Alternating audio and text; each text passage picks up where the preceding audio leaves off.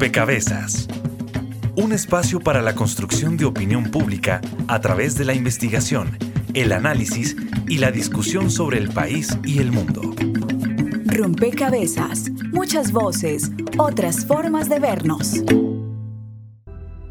Ni soy títere ni él es titiritero. El presidente va a ser Iván Duque. Aquí no vales nada si no hay con qué gastar personas que tienen altísimos niveles de ingreso que no están tributando lo suficiente, que subiendo un poquito más. Con ese apoyo podemos tener unos recursos que nos permitan a nosotros aliviar la carga para que se generen más empleos en la pequeña, mediana y microempresa. Yo nunca me he robado un centavo, yo nunca he cometido un solo acto de corrupción en mi vida, ni nunca lo cometeré. Yo creo en la solvencia ética de Alberto Carrasquillo.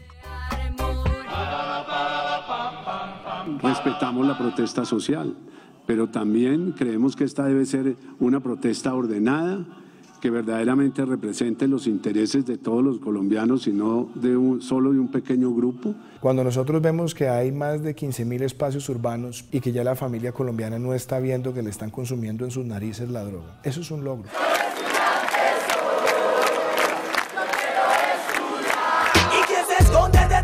Mi compromiso es ayudar a sacar a esas personas que genuinamente le están apostando a la reincorporación. Y obviamente a quienes quieran estar en la ilegalidad, aplicarles todo el peso de la ley de la mano con la justicia ordinaria, como lo establece además ese mismo acuerdo. Quiero agradecerle a Dios y al pueblo colombiano por brindarme el honor de conducir los destinos de la patria. ¡Que no más guerra, por favor! ¡Coto, coto!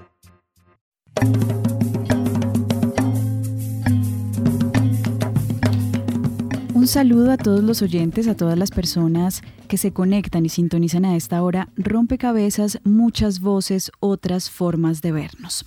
Y en las últimas semanas abundan los análisis en medios sobre los primeros 100 días de gobierno de Iván Duque y nosotros pues vamos a sumarnos a esos análisis, pero desde la mirada de la academia. Queremos... Eh, encontrar esos matices en, su gestión, porque lo que hemos encontrado en los medios de comunicación es que, bueno, en la opinión pública se encuentran aplausos, pero también abucheos a lo que va del gobierno de Iván Duque. Para algunos analistas, eh, objetivamente la cosa no va, la cosa no va bien. Y, eh, y por supuesto, otros valoran algunas de sus acciones de gobierno, su firme intención por reivindicar la autonomía de poderes, por ejemplo. Hay quienes dicen y valoran también haber conformado un gabinete paritario, está apuesta por construir el país desde el territorio. Pues bueno, aquí en Rompecabezas queremos sumar y desde la academia a la investigación hacer un análisis sobre tres ejes fundamentales que fueron clave en momentos de campaña y que queremos revisar, pues bueno, cómo va en este tiempo de gobierno.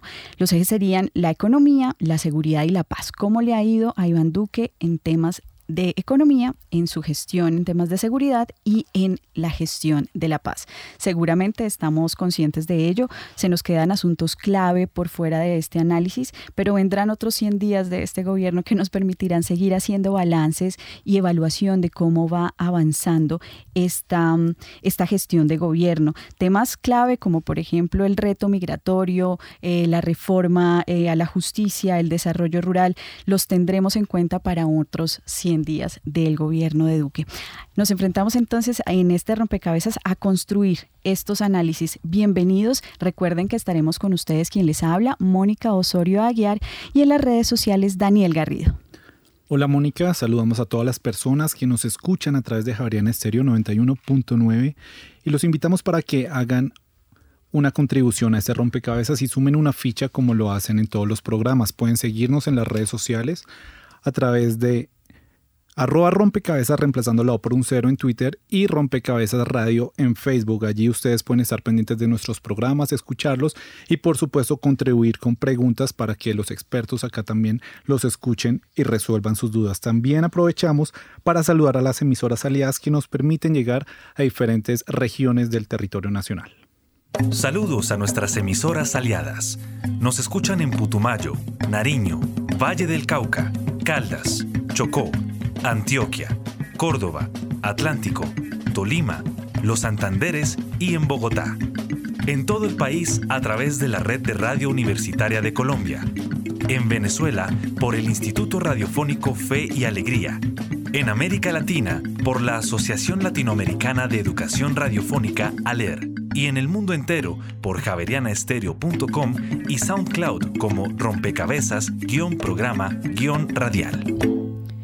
Bien, y sumado a sus fichas están las fichas de quienes nos acompañan en la mesa y nos ayudan a entender y a construir cada rompecabezas. Hoy nos acompaña Dione Alexandra Cruz, ella es politóloga, profesora de la Facultad de Ciencias Políticas y Relaciones Internacionales de aquí de la Universidad Javeriana. Y yo quisiera iniciar con usted, Dione, antes de entrar a los ejes eh, temáticos. Eh, hacer una revisión de eh, la capacidad de gobernanza o de gobernabilidad que tiene Duque, que se ha puesto en duda por muchos analistas, eh, quienes, bueno, cuestionan su liderazgo y eso eh, se ve reflejado de alguna manera en la percepción de la ciudadanía en estas encuestas de favorabilidad del candidato. ¿Usted cómo ve esa capacidad de nuestro presidente en estos tiempos o en este, en este tiempo que ha gobernado? Bueno, querida Mónica, un saludo muy especial para ti para todos quienes nos acompañan en esta mesa de análisis y para todos nuestros oyentes de Javeriana Estéreo, este magnífico programa Rompecabezas con un tema tan crucial para todos los colombianos, las colombianas. El estilo de gobierno del presidente Duque nos recuerda a los consejos comunitarios, pero con más rigor técnico. Estamos hablando de esos famosos encuentros de construir país que se han realizado ya 15 en distintos territorios nacionales conducidos y liderados por la figura del presidente Duque. Eso marca, digamos, un derrotero importante, eh, con una suficiencia. Realmente hay que reconocer que Duque eh, prepara los encuentros, eh, intenta conectarse con la comunidad en ellos. el problema es que sus ministros son personas con unos perfiles, digamos, tecnócratas, un poco desconectados, quisiera decir con el mayor respeto, pero un poco desconectados del país real, El país nacional, como diría Jorge Eliezer Gaitán. Y el país nacional, cuando por ejemplo escucha que 20 mil pesos no son nada de nuestro viceministro técnico de Hacienda y Crédito Público, pues se percibe que en qué país estamos, ¿no? Porque 20 mil pesos, sin duda alguna, en un país donde el 63% de la población trabajadora gana un salario mínimo o menos de este, pues son significativos. Entonces, allí hay, digamos, una dificultad. En términos de relacionamiento con el Congreso, el presidente Duque trae una nueva forma de relacionamiento distinta a las coaliciones y bancadas mayoritarias a las que nos tenían acostumbrados sus antecesores Uribe y Santos. Em, digamos que se ha construido un relacionamiento más basado en la argumentación. Eh, quisiera destacar esa reunión importante que se tuvo con todas las bancadas en la presidencia de la República para discutir sobre la JEP, sobre la Jurisdicción Especial para la Paz y tratar de salvar eh, quizá la médula que tiene el acuerdo de paz con las FARC. Pero al mismo tiempo encontramos una gran debilidad de negociación desde el Ministerio del Interior, en cabeza de Nancy Patricia Gutiérrez, dificultades muy profundas para eh, conducir la reforma política. Ya vemos cómo en el Congreso, después de que 11 millones 600 mil ciudadanos se pronunciaron a favor, que si bien no alcanzamos el umbral requerido, si era una manifestación masiva en las urnas, pues eh, ya sabemos que el Congreso no se bajó de su salario de 32 millones mensuales, eh, que tampoco vamos a acabar con el tema de la no prescripción de delitos contra la administración pública y que superviven algunas propuestas que tienen que ver con las listas cerradas, con el tema de las listas cremallera que le dan mayor equidad a la mujer y yo creo que eso es un acierto. Y también lo vemos reflejado, querida Mónica y oyentes, en el tema de la reforma a la justicia. La reforma a la justicia ha tenido un difícil trámite porque no ha construido los consensos necesarios eh, ni al interior de la rama de la justicia ni tampoco en esa interlocución con el Congreso de la República. Bien, este, este es un primer acercamiento a cómo se ha desarrollado esa, esas diversas relaciones que el presidente establece con distintos actores para poder gobernar. ¿Qué dice este estilo de gobierno eh, de la política colombiana? Víctor Barrera es investigador del CINEP, eh, Programa por la Paz de la línea Conflicto, Estado y Desarrollo. Bienvenido a Rompecabezas. Mónica, muy buenas noches. Muchas gracias por la invitación. Em, no, sin duda estamos viendo, digamos, un esfuerzo por cambiar el estilo de gobierno y estamos en una coyuntura también política de cambio que todavía nos dificulta leer muy bien hacia dónde estamos transitando. Em, y en esto hay que ser, eh, digamos, eh, muy directo y es las dificultades que ha tenido que el presidente Duque para que ese estilo le pueda hablar a una audiencia que le dé el capital político suficiente para sacar adelante una agenda que todavía no es clara. Entonces, si uno mira ese estilo de gobierno, es un estilo de gobierno que se está intentando eh, liderar desde, desde, desde, desde el Ejecutivo, pero bajo un presidente que, eh, si se quiere, uno podría decir que no alcanza todavía su mayoría de edad. Es decir, es un estilo de gobierno que de alguna manera es víctima de su propio éxito, digamos, haber llegado con unos, con unos apoyos electorales tan amplios y tan heterogéneos, vemos que es un presidente que todavía no sabe a qué audiencia hablarle. Y además de eso, digamos que tiene un eh, Congreso que se está reconfigurando también en razón de la implementación del Estatuto de Oposición, que no ha entrado en pleno vigor, pero que de alguna manera, eh, pues básicamente lo que eh, el, efecto mecánico de ese estatuto, ese estatuto de oposición es que por primera vez eh, en Colombia tenemos un presidente que no tiene mayorías holgadas en su primer año de, gobierno y eso se ha manifestado con fuerza en eh, estos primeros 100 días con una agravante adicional que como dejó muy claro en su momento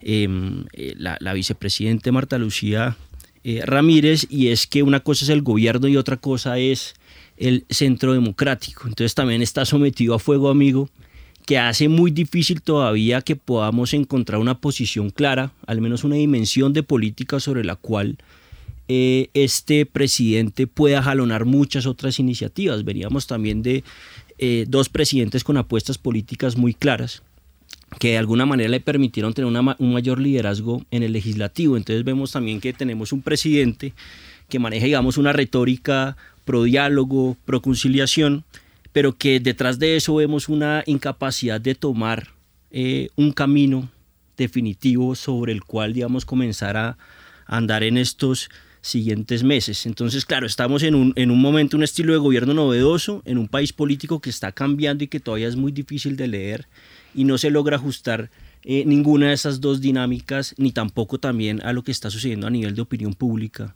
Eh, Bien, usted señala algo clave y es que efectivamente este presidente no cuenta con unas mayorías en Congreso y algunos analistas han dicho que esto de alguna forma refleja una, digamos, una ideología tecnocrática, por decirlo, es decir, un, favoritismo a la solución de problemas técnicamente eh, y una apatía ciertamente a la, a la, a la política como tal. ¿Qué tanto, qué tanta necesidad tiene Colombia de un tipo de liderazgo así? Está con nosotros Jorge Restrepo, él es profesor de economía aquí en la Universidad Javeriana, director del CERAC. Bienvenido a Rompecabezas, Jorge. ¿Y qué tanto esta tecnocracia eh, favorece, digamos, el futuro de, las decisiones en Colombia? Muchas gracias, eh, Mónica, y hola, eh, Víctor. Eh, y a la profesora, olvidé su nombre, perdón, que nos Sí, eh, muchas gracias y bueno, un saludo a los oyentes. Eh, yo no sé, yo, yo, yo diría que el problema, digamos, o la caracterización del gobierno Duque no está por el lado de si es un gobierno tecnocrático o no. yo creo que hay que juzgarlo como un gobierno que está en un contexto absolutamente nuevo, inédito, eh, para poder hacer un análisis de cuál es la situación. Fíjense ustedes, es el primer gobierno del post-conflicto con las FARC, el primer gobierno sin FARC, es el primer gobierno eh, que no va a tener reelección después de eh, cuatro gobiernos en el marco eh, de una situación de reelecciones, es decir, un gobierno de cuatro años, eso cambia por completo la gestión de gobierno y el horizonte en el cual planea esa gestión. También es un gobierno que se enfrenta por primera vez a un Congreso, eh, digamos que le es eh, fragmentado y que tiene un partido de gobierno minoritario y que no puede armar una coalición de gobierno eh, mayoritaria que le permita el trámite de sus proyectos legislativos. Yo no recuerdo ningún otro gobierno, si acaso el de Pastrana, eh, después de que decidió revocar el Congreso eh, en el año 2000, que eh, se hubiera enfrentado a un gobierno en contra. Y en ese caso Pastrana pues tuvo ese gobierno, perdón, ese Congreso en contra por unos pocos meses. De manera que yo creo que para ser un gobierno que tiene todo en contra, todas esas condiciones en contra, y que al tiempo tiene unas condiciones excepcionalmente buenas en términos económicos, pues es un gobierno que ha logrado cometer eh, muy pocos errores, que ha actuado a mi juicio de manera relativamente responsable, que ha superado la eh, demanda por mantener una polarización con el pasado y aplicar un espejo retrovisor estricto, eh, que pues a mi juicio en esas condiciones no lo ha hecho tan mal. Eh, creo que va a ser un gobierno de trámite y va a ser un gobierno puramente de gestión y no de reformas, lo cual pega muy bien a ese carácter conservador y de derechas que tiene el presidente Duque. Bien, vamos a dar un paso y vamos a escuchar esta primera pista que nos propone el equipo periodístico y que presenta los avances en términos económicos para empezar con el análisis de cada uno de los ejes. La economía es uno de los pilares del gobierno de Iván Duque. ¿Cómo se planteó en su campaña y qué ha ejecutado en sus primeros 100 días? Las cifras de crecimiento para este año oscilan entre el 2,5 y el 2,7%, lo que representa una mejoría con respecto al año anterior, pero aún lejos de lo que debería crecer Colombia. Por otra parte, el desempleo en septiembre se ubicó en 9,5%. Subió con respecto a la medición anterior que había sido de 9,2%. ¿Cuáles fueron entonces las propuestas de Iván Duque en relación con la economía del país?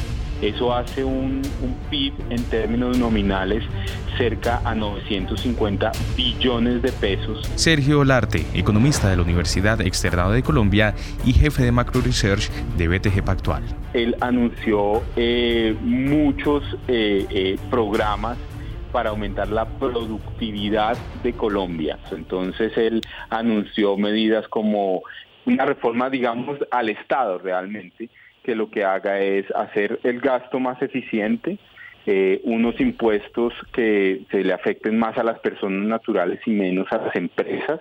Dijo que los temas de infraestructura los iba a seguir a seguir impulsando los temas de 4G eh, y eficiencia del Estado, menor, menor evasión y su famosa economía naranja. Tras 100 días de gobierno, ¿qué ha hecho el presidente Duque en materia económica? Ha pasado una la famosa ley de financiamiento la semana pasada. Eso nos queda faltando en esta en esta propuesta de ley de financiamiento. No hay nada sobre la, la eh, el mejoramiento y, la, la, mejor forma de gastar el erario público. Eh, para el próximo año lo que está intentando hacer es pasar una reforma pensional para realmente eh, mejorar la forma como se gasta eh, la parte pública, sobre todo, entonces la, eh, reformar seguramente pensiones, pero también eso todavía no hemos visto nada, simplemente son propuestas que se acaban de, lanzar y sobre, sobre las 4G simplemente viene la inercia y apoyando los cierres financieros eh, con la FDN, eso sí ha sido una continuidad que, que nosotros vemos desde el, lado, desde el punto de vista positivo y los programas sociales que lo que quiere es seguir con ellos para mejorar la, educación colombiana, pero va a depender si pasan la ley de financiamiento o no, porque son los famosos 14 billones de pesos que le faltan. Informa para Rompecabezas Juan Sebastián Ortiz. Bien, estaba Sergio Olarte, economista de la Universidad Externado. Em, y esto se conecta con lo que venía diciendo Jorge eh, Restrepo eh, y ahí surge una pregunta o me surge una duda y es, usted decía que este gobierno iba a ser un gobierno de gestión y no tanto de reforma. Sin embargo, eh, la ley de financiamiento para muchos es una manera de em, eufemísticamente decir esto es una reforma tributaria. ¿Usted cómo ve esto? Digamos, eh, ¿realmente no hay reformas estructurales en estas políticas? Bueno, esa, esa reforma, la ley de financiamiento, claro que es una reforma estructural eh, como está propuesta. Vamos a ver qué puede sacar este gobierno del Congreso. Eh, yo la verdad no creo que logre eh, sacar del Congreso ni una quinta parte de lo que le ha propuesto en esa reforma estructural. Ojalá me equivoque porque si hay algo en lo que Colombia necesita una reforma estructural es en materia de impuestos. Eh, y ojalá también me equivoque en que eh, espero que lo que salga de esa reforma van a ser más exenciones y gabelas para eh, reducir la carga tributaria a las empresas, en particular al sector rural, eh, que otras cosas, como por ejemplo eh, lograr una estructura más equitativa de impuestos eh, para las personas en el país, en el cual las personas de mayores ingresos paguen más. Pero, pero hay que decir que el gobierno, en, en términos, continuando con lo que mencionaba, que va a ser un gobierno de gestión, ha tomado una serie de decisiones en materia económica, en términos de gestión, algunas negativas y unas positivas. yo diría, por ejemplo, que pese a que es un gobierno que dice perseguir la competitividad y la búsqueda de una mayor productividad, pues lo primero que anunció fue que no iba a seguir eh, negociando tratados de libre comercio para permitir que se modernice la economía colombiana. Eso eh, muestra una contradicción enorme eh, en ese discurso del presidente Duque de querer una mayor competitividad, pero en esa lucha interna que tiene al ser un gobierno conservador y de derechas caracterizado por el proteccionismo terminó cediendo a los intereses proteccionistas, eh, en particular a los del campo colombiano. Y ha habido otra serie de decisiones que sí podríamos señalar que son responsables eh, en términos de la continuidad de algunos eh, programas o políticas de Estado. Una de ellas, eh, por ejemplo, la aprobación que acaba de hacer el Congreso de la República de la accesión o el ingreso de Colombia a la OCDE. Eso me parece muy conveniente, positivo, y como digo, es una política de Estado. Otra que vale la pena señalar es la continuidad de los programas de superación de la pobreza y asistencia social, como por ejemplo Más Familias en Acción y Jóvenes en Acción, que pues están presupuestados y se les va a dar un impulso, por lo menos todo indica en el Plan Nacional de Desarrollo. Pero digamos, para un gobierno de 100 días, eh, uno diría que es un gobierno responsable en algunas cosas, conservador en otras, y que está intentando hacer algunas reformas eh, que tienen un corte muy eh, conservador y de derechas en otras. A propósito precisamente de la ley de financiamiento que ya reseñaba Jorge, nos llega la primera pregunta a través de las redes sociales. Alonso Rodríguez nos pregunta, ¿podría Iván Duque demostrar el aumento del empleo haciendo una reducción de impuestos a las grandes empresas?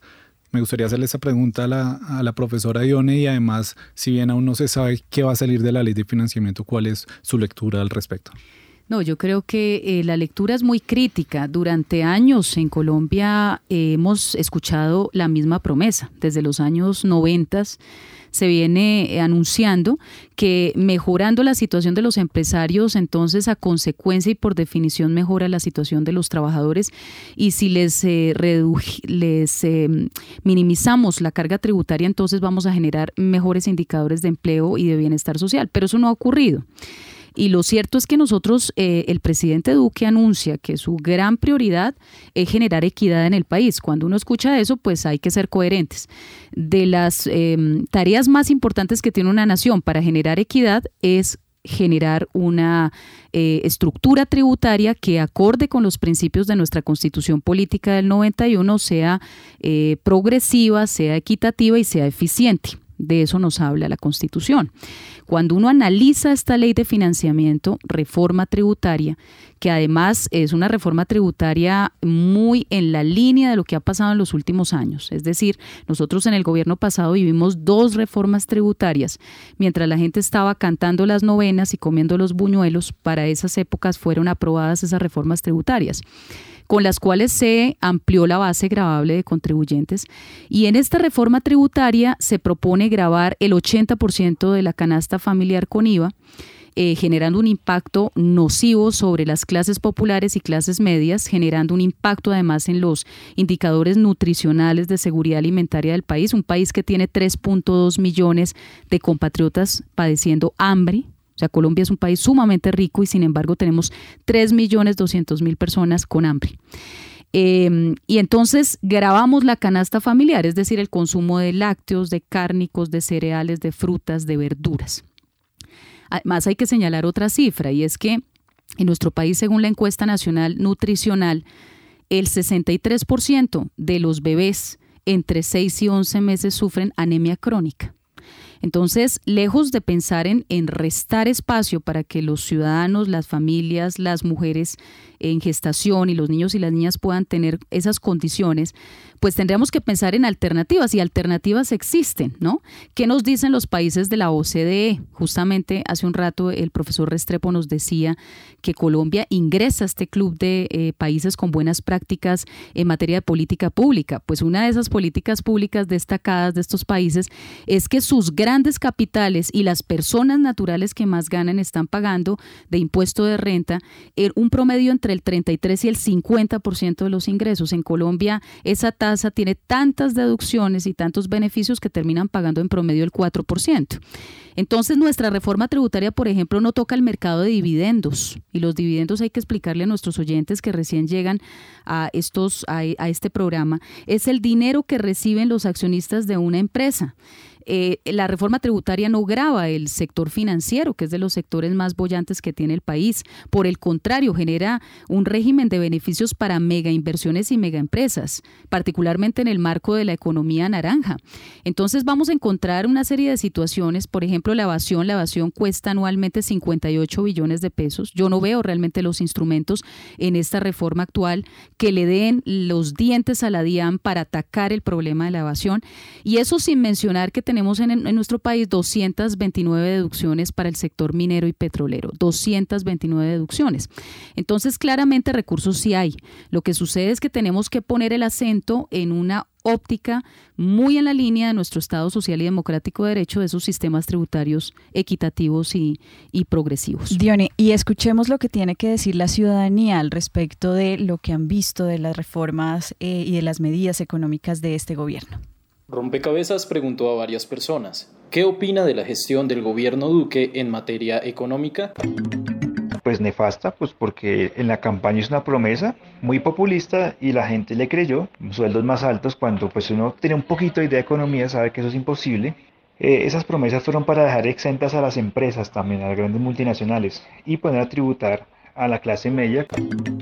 Son contraproducentes para la mayoría de la población colombiana. Dicen que yo como persona de la clase alta puedo pagar fácilmente el 19% del IVA a la canasta familiar, pero una persona que se gana un poquito más de un mínimo, ¿cómo va a ser?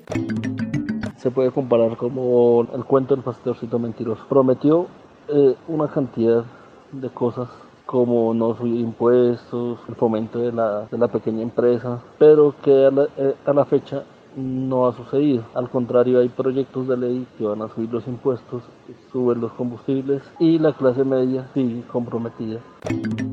Pienso que están totalmente errados queriendo subir el IVA a la canasta familiar. Los más afectados con esta, con esta alza sería la clase obrera pero si vemos a largo tiempo, a largo plazo, también las empresas a las cuales él quiere bajarle el impuesto se verán afectadas, porque si no hay dinero para gastar, la economía no va a subir con los réditos que, que el gobierno quiere.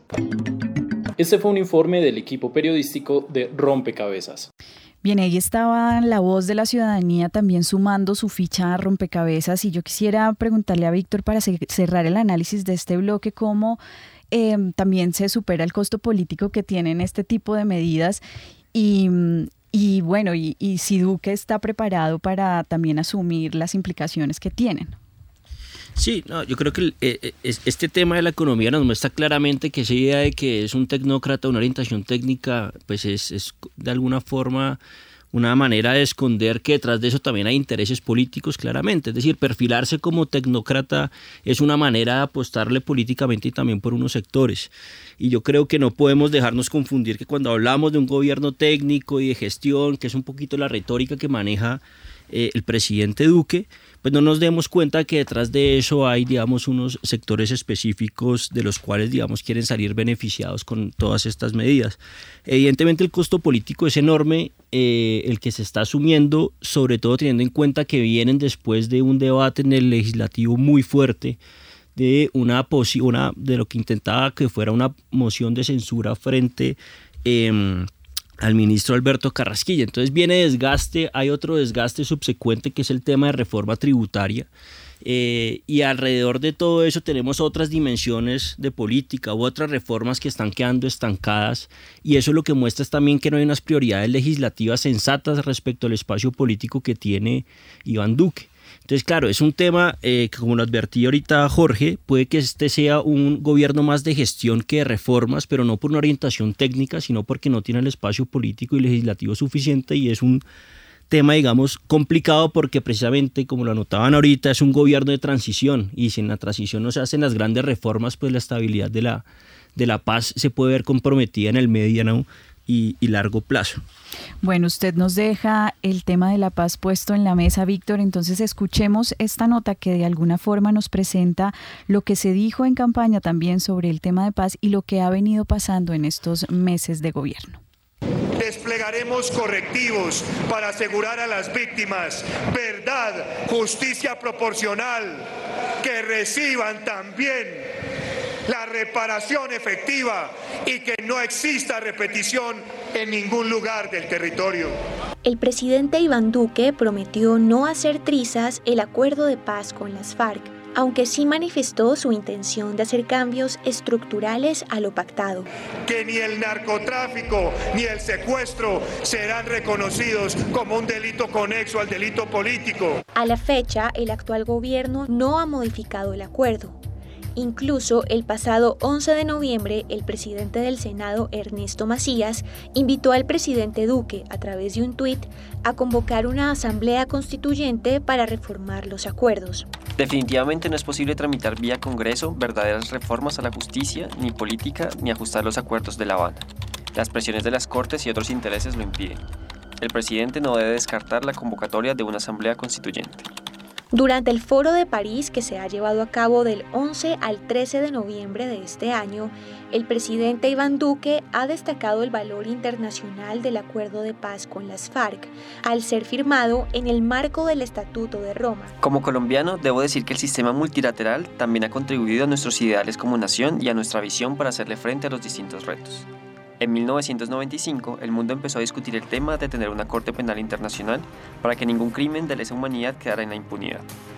Y Colombia se adhirió al Estatuto de Roma desde la década del 2000. Nosotros hemos realizado procesos de paz en el marco de este sistema multilateral. En octubre de este año, el mandatario realizó una gira por el Vaticano, Italia y Bruselas para conseguir más recursos para la paz. Duque logró concretar 60 millones de euros adicionales a los 100 millones que ha venido aportando la Unión Europea. Informa para Rompecabezas María Alejandra Navarrete. Colaboración Edier Buitrago. Escuchábamos la nota realizada sobre paz de nuestro equipo periodístico de Rompecabezas y a ella sumamos otra ficha que llega desde las redes sociales. En Facebook preguntamos, ¿cree usted que el gobierno de Iván Duque está comprometido con la paz? Sí, 2%, no 98%.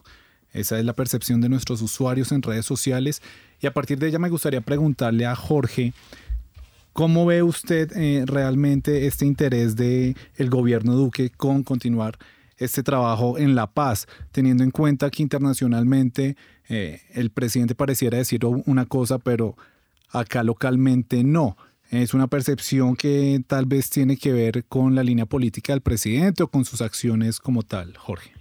Pues fíjese que yo, yo, yo considero que el presidente Duque está eh, actuando en cumplimiento de los acuerdos porque no los puede repudiar, no tiene el espacio político para repudiarlos, pero además porque no le conviene repudiarlos. Es decir, el gobierno del presidente Duque va a cumplir con los acuerdos con las FARC en tanto le sea conveniente eh, para sus objetivos de política. Le pongo un ejemplo. Claro que va a cumplir con lo que tiene que ver con reincorporación porque entiende el gobierno del presidente Duque, y no solamente él, sino sus funcionarios de gobierno, que de incumplir o de repudiar esos acuerdos eso le va a generar dificultades, por ejemplo, en materia de seguridad y en materia de bloqueo a otras políticas públicas y en materia de relaciones internacionales. Eh, es decir, va a ser un gobierno más que ideológico en esa materia. Ahora, lo que tiene que ver con, por ejemplo, la negociación con el ELN, eh, probablemente lo que vamos a ver es que va a tratar de ponerle todos los palos en la rueda a esa negociación, desperdiciando una oportunidad de oro para poder eh, lograr eh, una paz completa en el país. Eso lo vemos hoy en día eh, por ejemplo, no se alcanzó a tramitar en el Congreso de la República un proyecto de ley que buscaba eh, prorrogar, prorrogar la ley de orden público, que es la que le permite adelantar esas conversaciones, precisamente porque le habían introducido en el gobierno, en el proyecto del gobierno, unas condicionalidades que hacen inviable cualquier negociación con el ELN o con cualquier otro grupo guerrillero en cualquier circunstancia. Eh, de manera que yo creo que van a tratar de bloquear lo que puedan bloquear a través de gestión legislativa lenta y gestión gubernamental lenta, siempre y cuando no les sirva a ellos en esa concepción pragmática eh, de lo que es la construcción de paz y la negociación de paz. De nuevo, un gobierno de derecha eh, y un gobierno que busca cumplirle a su electorado, que es un electorado parcial, eh, hasta, hasta donde puedan, digo yo. Víctor, ustedes están haciéndole un seguimiento a los acuerdos y mm, si bien, como dijo Jorge, em, los acuerdos, digamos, no sean, no se pueden repudiar, y estoy ahí parafraseando a Jorge, eh, y se van a cumplir en la medida de que sean funcionales a los intereses políticos de gobierno. ¿Cómo ustedes ven el avance de la implementación de los acuerdos y cuáles son esos asuntos que, que mm, merecen una alerta eh, y que podríamos aquí en este programa hacerla justamente para garantizar lo que usted decía, una paz sostenible y duradera. Eh, bien, no, yo, yo, yo, creo que aquí hay, hay, que ser como también muy objetivos en el análisis y eh, reconocer que eh, muchos teníamos la expectativa o considerábamos que muy posiblemente la promesa de hacer trizas los acuerdos podían cumplirse. Evidentemente, como anota Jorge, no se hizo más que por un compromiso programático, no se hicieron trizas porque no hay un espacio político, es decir, teníamos un presidente que no se iba a desgastar más o menos dos años de su gobierno desmontando lo que ya estaba caminando porque implicaba reformas constitucionales, etcétera. Eh, y eso, digamos, de alguna manera lo puse en una sintonía más pragmática respecto a los acuerdos de paz, que lo que estamos observando es que hay un compromiso, pero un compromiso que es claramente selectivo. Entonces lo que vamos a ver es sobre todo es una implementación mucho más eh, minimalista, eh, mucho más, eh, por decirlo de alguna manera, discreta alrededor de algunos temas. Entonces lo que vamos a ver es avanzando algunas medidas muy concretas que son valiosas, digamos, y que son importantes a tener en cuenta, pero otras que vemos unos bloqueos sobre los cuales tenemos pues de alguna manera aprendidas algunas alarmas. Sobre aquella donde eh, el gobierno ha dicho que ha querido poner el acelerador es todo el tema de reincorporación. Digamos, lo ha reiterado una y otra vez, pero esto tiene un, problema, digamos, una dificultad y es que es eh, poner el acelerador en la reincorporación de los guerrilleros de base, digamos, de, de base, digamos, pero con unos mensajes eh, muy distinto respecto a las cúpulas. Eh, y me refiero aquí, digamos, al todo el tema de, de, lo que ha sido Santrich, a todo el tema de Iván Márquez, a todo el tema eh, de El Paisa, etcétera. Entonces uno mira también una ambigüedad respecto a todo el tema de reincorporación y se está desconociendo que esto está generando una ruptura muy fuerte dentro del partido de la FARC y sobre todo de algunos sectores Em, pues que estaban comprometidos o que por, por, un momento estuvieron muy, muy, muy atentos a todo lo que le exigía eh, este proceso. Entonces aquí hay un riesgo de que se pueda, eh, pues estemos ante la proverbial profecía, auto, profecía autocumplida, ¿no? Como que generamos todo el ambiente hasta que al final se rompió algo y creemos que ahí tiene que haber una posición más firme y mucho más consistente acerca del compromiso que se asumió con toda la organización hoy, partido político, eh, y sería importante, no solamente un tema mucho más selectivo a nivel de las bases guerrilleras que ya enfrentan unos problemas enormes en, muchas de, las zonas y sobre todo los nuevos puntos de reagrupamiento. Eh, y el otro tema, digamos, donde realmente está el, digamos, el, cuello de botella es todo lo que tiene que ver con el tema de justicia transicional y todos los esfuerzos que hay para desvirtuar lo que le corresponde hacer a la Jurisdicción Especial para la Paz y todo el ruido que se ha generado alrededor también de la Comisión de Esclarecimiento de la Verdad, etcétera. Entonces, hay muchísimos retos, pero yo diría que ahí está uno de los puntos más fuertes eh, en temas de lo que demanda hoy el país respecto a la implementación de los acuerdos de paz. Dione, en, en este sentido, em, digamos, teniendo estos dos retos que señala Víctor, la reincorporación y todo lo relacionado con la justicia transicional, em, digamos, ¿cómo, ¿cómo se entiende o cómo se podría interpretar lo que entiende este gobierno por la paz, eh, por la construcción de la paz? Bueno, este gobierno representa esos eh, ciudadanos que no apoyaron el plebiscito por la paz. Y hace poco eh, Paloma Valencia lo decía en el Congreso de la República de una manera muy apasionada, ¿no? O sea, no le reprochen a Duque representar a quienes no acompañamos el proceso. O sea, pasamos de un gobierno donde había absoluta convicción a un gobierno donde no es la prioridad. Y eso tiene unos impactos sumamente graves. O sea, yo quiero que también identifiquemos qué repercusiones tiene eso en el territorio. Eh, a la salida de las FARC del territorio, que en efecto se han desmovilizado, porque eso es otra cosa que hay sectores que eh, conciben que no han salido. Hay disidencias, como en todos los conflictos a nivel mundial. Siempre se habla entre el 5 o 10% de disidencias, existen. Eh, pero la mayor parte de las bases, como bien planteaba eh, Víctor, fueron desmovilizados y están en un proceso de reintegración. Pero a la salida de las FARC de sus territorios, lejos de cumplir con la expectativa que había generado el acuerdo de paz de suplir esos vacíos de poder, entrar con el aparato estatal, con todas las de la ley, no solamente con la fuerza pública, sino con la provisión de bienes públicos, pues resulta que nos quedamos pendientes entonces hoy, y esto está muy vinculado al siguiente tema de seguridad, hoy tenemos es a los carteles mexicanos, tenemos al, al clan del Golfo, a los Pelusos, al clan Úsuga, eh, a las disidencias, al ELN y la situación que está viviendo, por ejemplo, nuestro norte de Santander, el Catatumbo, es grave, la situación del Chocó con los Embera que llegan ayer a Bogotá, 500 Embera, eh, Catío, Embera Chamí, Wounan, unas comunidades que vienen de Chocó en una situación de desplazamiento sumamente grave, eh, eso no se detiene. Lo mismo podríamos decir de lo que está pasando en Nariño y en Cauca. Entonces aquí hay realmente unas repercusiones y yo quiero que llamemos la atención desde estos micrófonos al país eh, de entender que no es solamente una ventolera el asunto de la paz y que tampoco era la paz de Santos, porque Santos ya se fue, sino que es un asunto realmente de preocupación nacional que cuando, por ejemplo, se anuncia desde el gobierno nacional que se congela el número de familias que hoy hacen parte del programa de sustitución voluntaria de cultivos ilegales. Es una mala señal, ¿sí? Porque eso va en contra del punto de desarrollo agrario integral y en contra del punto de solución al problema de las drogas ilícitas del acuerdo de paz. no solamente se ha bajado la guardia, como bien dice Víctor, coincido, sino que además se está incumpliendo el acuerdo. Entonces esto es sumamente grave. Ahora, quisiera adicionar mm, dos elementos el tema del asesinato a líderes sociales, que ya superamos los 300 líderes, ahora precisamente en Francia, país en donde hay una cierta conciencia en derechos humanos labrada durante muchos años al calor de las guerras, pues le reprochan al presidente Duque la situación tan grave que estamos viviendo y se reclama eh, la declaratoria del genocidio, porque hay unas condiciones de sistematicidad en el asesinato de los líderes sociales.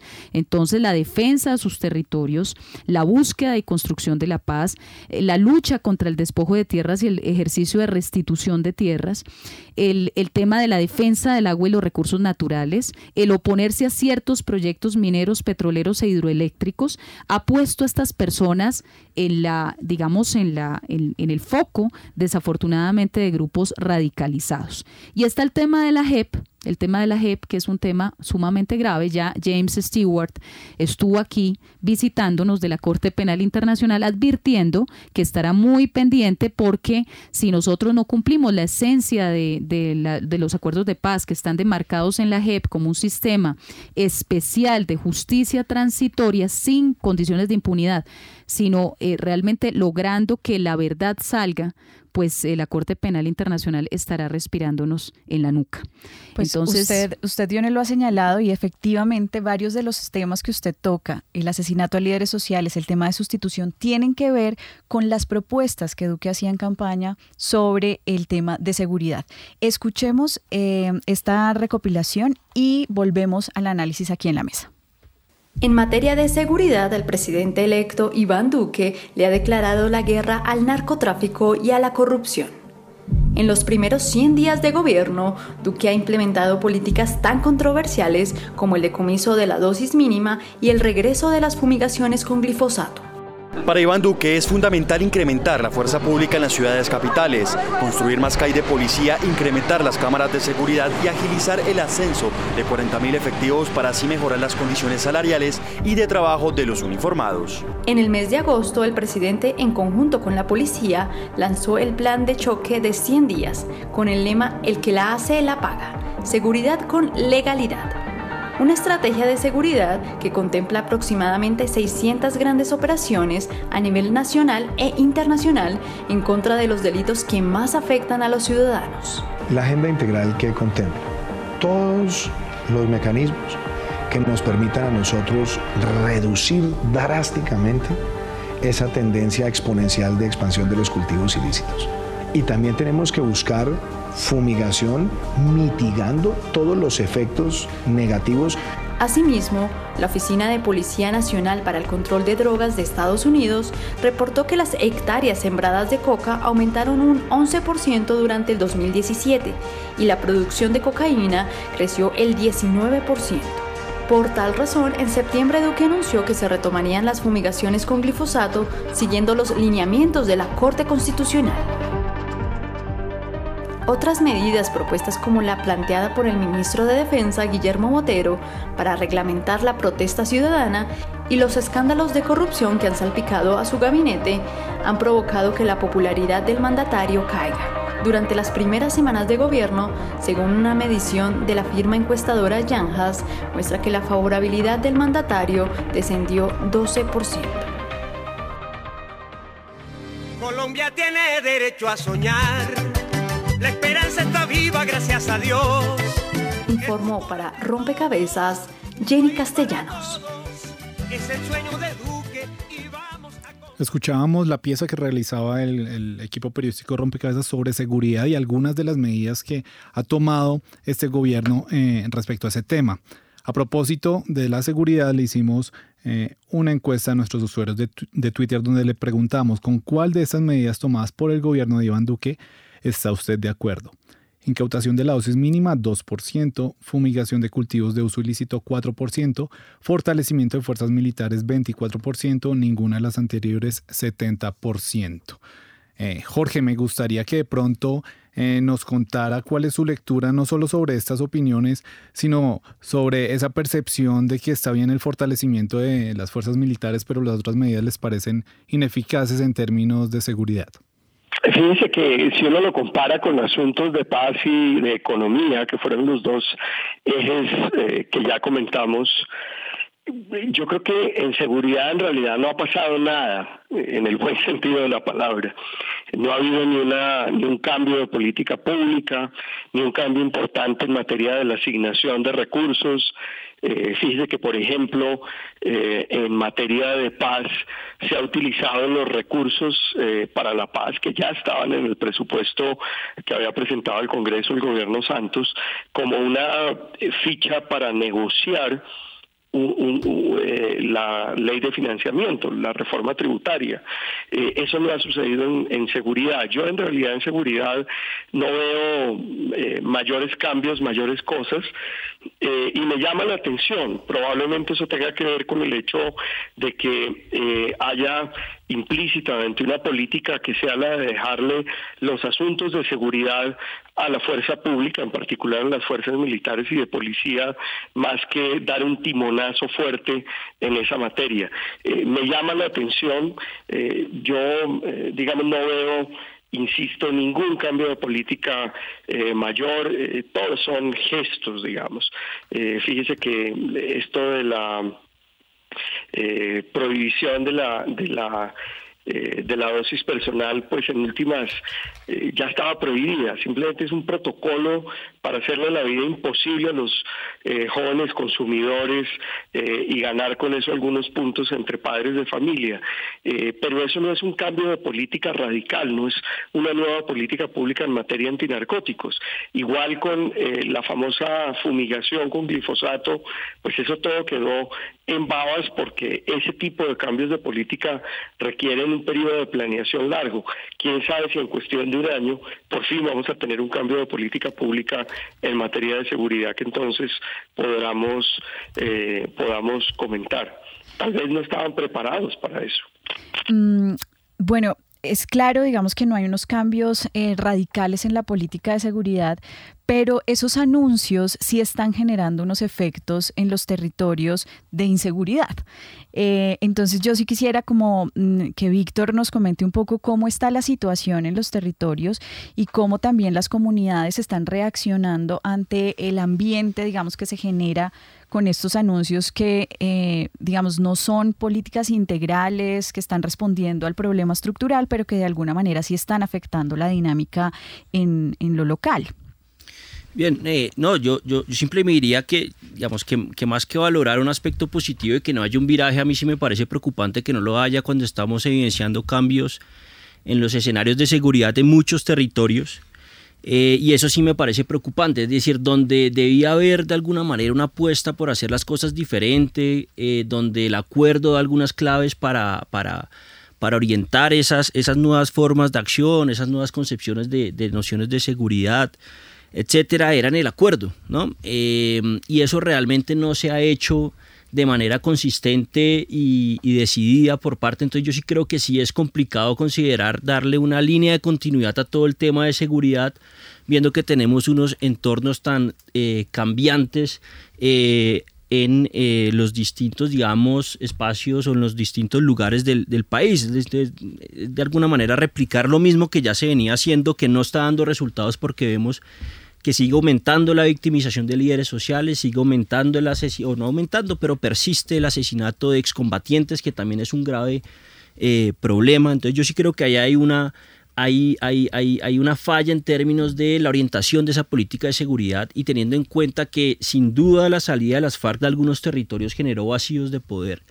No en todos ellos los han llegado a ocupar eh, grupos criminales, porque tenemos la tendencia a considerar en Colombia que... Eh, ante un vacío de poder automáticamente se llena con un grupo armado ilegal. Sin duda eso sucede, pero no siempre todos los territorios eh, tienen esa dinámica. Y lo digo es porque hay muchos territorios donde las FARC en efecto salieron, no ha llegado ningún otro grupo armado y la población está esperando que llegue el control institucional o la presencia institucional del Estado y no ha llegado. Entonces sí hay todavía como una, entiendo que eso se está, toma su tiempo, el diseño, etcétera, pero no hay un mensaje clave y directo acerca de cómo se puede cambiar esa orientación y esos esquemas de seguridad respecto a los escenarios que se están presentando. Entonces cuando uno mira, eh, cuando mira siempre la clave es un poco la tesis también que tiene, por ejemplo, el fiscal, y es que estos son una mano, digamos, una mano de, grupos ilegales eh, luchándose botines eh, pero uno mira que las realidades territoriales son muy distintas, es decir, uno no puede comparar lo que está sucediendo con eh, las disidencias eh, de Gentil Duarte y Iván Mordisco en el, en el sur del país, ¿no? donde mantienen un control muy, muy, muy, muy fuerte, un control territorial de alguna manera en líneas de continuidad, lo que hacían eh, algunos, digamos, grupos de las FARC ahí, pero esta vez en clave de disidencia es muy distinto, digamos, la forma en que se ha fragmentado y que se han presentado esas disidencias, por ejemplo, en el Andén Pacífico. Donde la idea que la amenaza es guacho, pero la amenaza no es guacho, es realmente una diversidad de organizaciones que se agrupan eh, circunstancialmente y no hay unas respuestas, digamos, consistentes con esas realidades territoriales. Entonces yo diría que tenemos unas realidades territoriales que demandan intervenciones diferenciadas, que se están transformando eh, y que requieren, digamos, repensarse estrategias de seguridad eh, en, ese, en ese sentido. Precisamente sobre este tipo de acciones pues tienen mucho que ver los nombramientos y los ministros. Nelson González nos escribe, bueno sería si mencionaran los antecedentes de su gabinete y cuántos líderes sociales han sido asesinados durante su mandato. Ya Dione nos hablaba de, de los líderes sociales, pero me gustaría, a partir de lo que nos dice Nelson, que de pronto pudiéramos hablar un poco sobre esas cabezas y esos nombramientos que van a tener en su responsabilidad o en sus ministerios la implementación de, estos acuerdos y el tema de la protección a líderes sociales, eh, empezando por ejemplo con el, con el ministro de Defensa Guillermo Botero. ¿Cuál es su, su lectura al respecto? No, yo creo que estamos, en ocasiones siento que no, no sé si es que estamos fuera de la constitución del 91 y estamos con un anhelo de regresar a la constitución de 1886, cuando se criminaliza y se persigue a, la, a quienes protestan, por ejemplo, teniendo en cuenta que eso es un derecho constitucional. Y, y por ejemplo, en los últimos días, ante los actos vandálicos que desde luego eh, tenemos que reprocharlos y tenemos que eh, señalar, digamos, nuestro repudio, eh, pero cuando se pone el foco en aquellas personas que han liderado esas protestas y se dice que se van a criminalizar, que se van a judicializar, yo creo que estamos retrocediendo eh, cantidades, ¿no? Años luz en la civilización humana, digamos, en entender que ese derecho tiene que ser preservado y los, y los ministerios tienen que estar acorde con la defensa de los derechos y las libertades. No olvidemos, por ejemplo, que la Policía Nacional, su objetivo misional es la defensa, la garantía ¿no? de los derechos y las libertades de los ciudadanos. Entonces aquí eh, claramente estamos lejos de ello. De hecho, yo quería un poco comentar las cifras porque según Medicina Legal, entre enero y octubre de este año han aumentado los homicidios en Colombia y estamos en este momento frente a la causa más frecuente de muerte con un 45.8%. Quiero contarles cifras, por ejemplo, en Cali, donde se registran las tasas más altas de homicidio. Cada día en Cali son asesinadas en promedio tres personas entre el mes de enero y el 30 de septiembre de este año fueron asesinadas 873 personas solo en Cali. Pero si nosotros, por ejemplo, nos vamos a Bogotá, esta ciudad que tenemos pues tanto desarrollo y tanta presencia policial que desde luego no, eh, no está, digamos, acorde con la cantidad de habitantes, pero tenemos 866 muertes violentas. Pero quiero señalarles este último dato. Cauca. Cauca tiene 385 personas muertas este año, con un aumento de 167 personas en relación con el mismo periodo en el año anterior. O sea, lo que decía el profesor Jorge, no, no se están haciendo cambios, pues ya se anunciaba desde el gobierno nacional el plan Diamante con, la con las fuerzas militares, el plan el que lo hace lo paga o el que la hace la paga con la Policía Nacional, pero claramente se nos están empeorando las cifras. Digamos, el gobierno anterior con la puesta en marcha del acuerdo de paz había mostrado por fin una luz de esperanza en esa reducción de homicidios.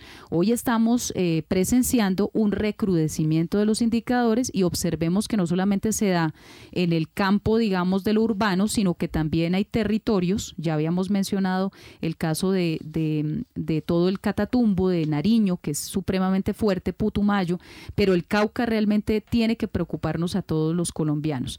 Antioquia también tiene un aumento desmesurado, son 1.799 casos, es un aumento de 27.16%. Estamos hablando aquí de las cifras de medicina legal. Bueno, y lo que usted ustedes nos dejan claramente es un escenario de retos para lo que viene del gobierno de Iván Duque.